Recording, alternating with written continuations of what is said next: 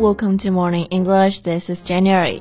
Hello, everybody. This is Nora. 欢迎大家收听早安英文。节目开始之前呢，先说一个小福利。每周三我们都会给粉丝免费送纸质版的英文原版书、英文原版杂志和早安周边。微信搜索“早安英文”，私信回复“抽奖”两个字，就可以参与我们的抽奖福利啦。没错，这些奖品呢都是我们老师为大家精心所挑选的，是非常适合学习英语的学习材料，而且是你花钱都很难买到的哦。所以坚持读完一本原版书、杂志。或者是用好我们的早安周边，你的英语水平一定会再上一个台阶的。快去公众号抽奖吧，祝大家好运！Hey Jen, let's go to Shanghai when we have time. Sure, why not? There's so much to do in Disneyland. I can't wait. When are we going? Uh, wait. 其实除了去迪士尼啊，我还有一个餐馆很想去。A restaurant? Mm-hmm. That sounds nice. Let's dig in the delicious food there. I'm ready to eat anytime. 不愧是 James 啊，不管什么时候呢都有胃口吃。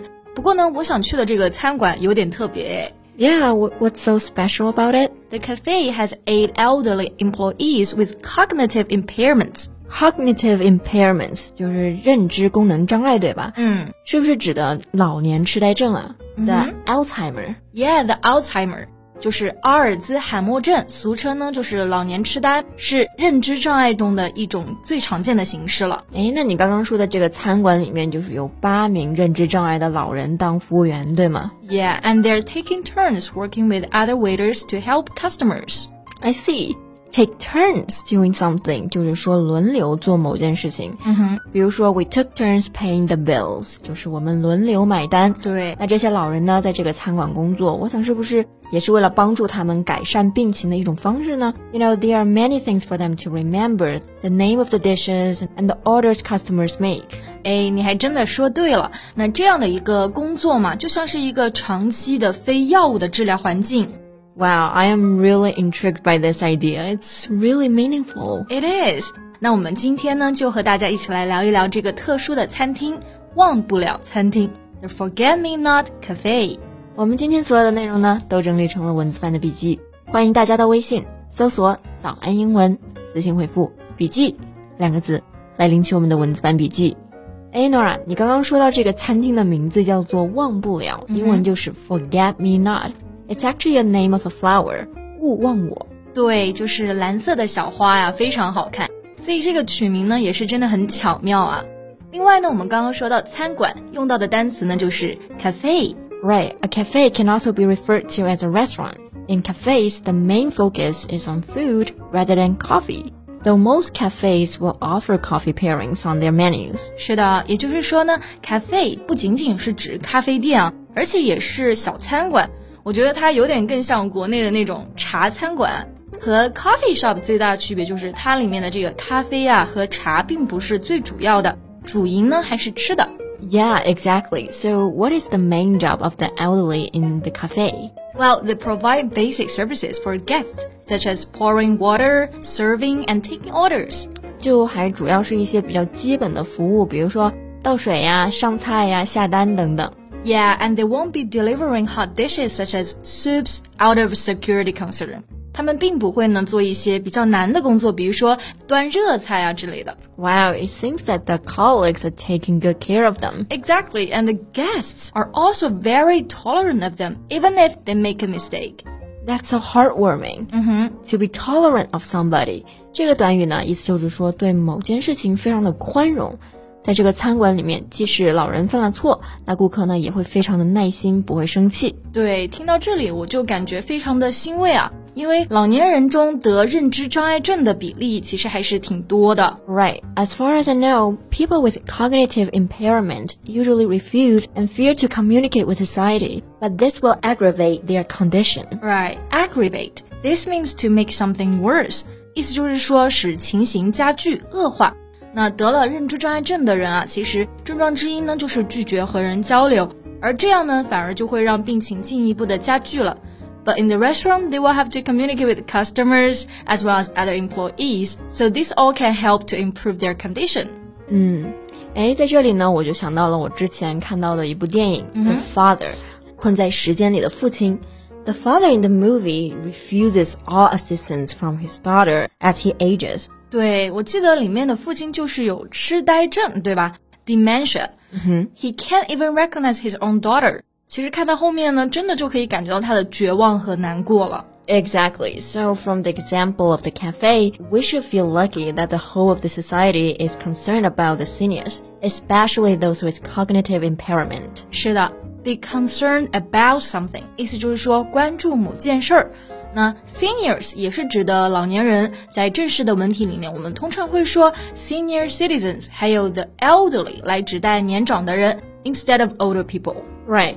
哎，那 Nora，这个餐馆的想法是谁提出来的呢？嗯，I'm not really sure about it, but I know that the restaurant is a bricks and mortar spin-off of the reality show of the same name.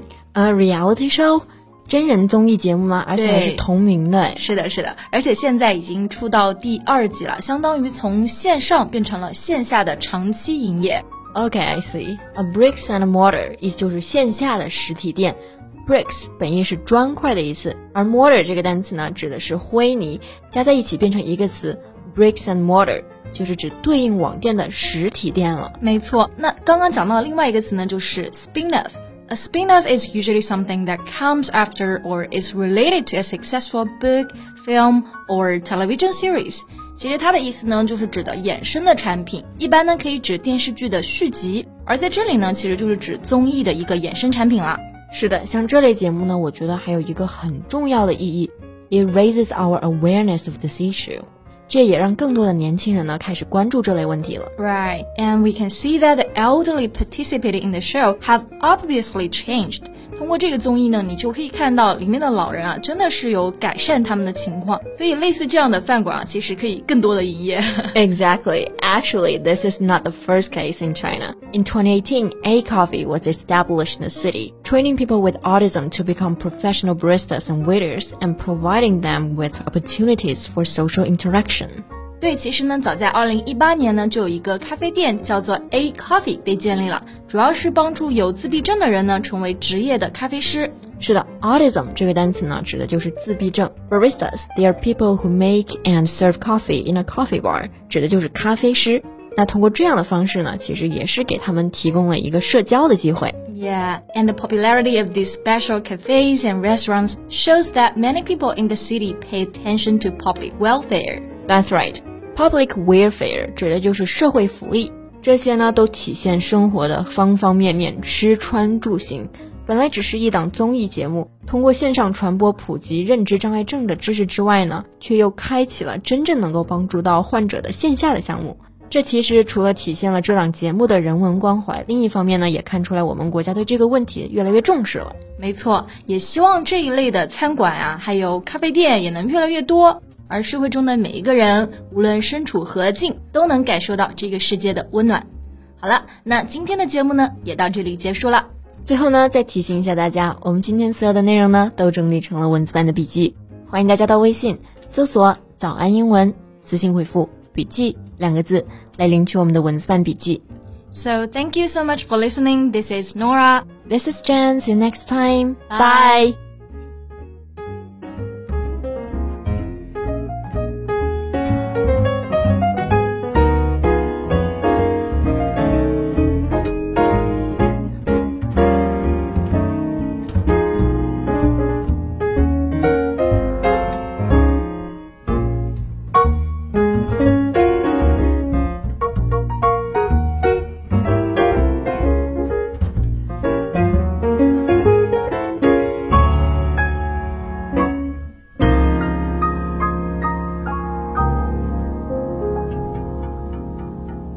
This podcast is from Morning English. 学口语就来早安英文。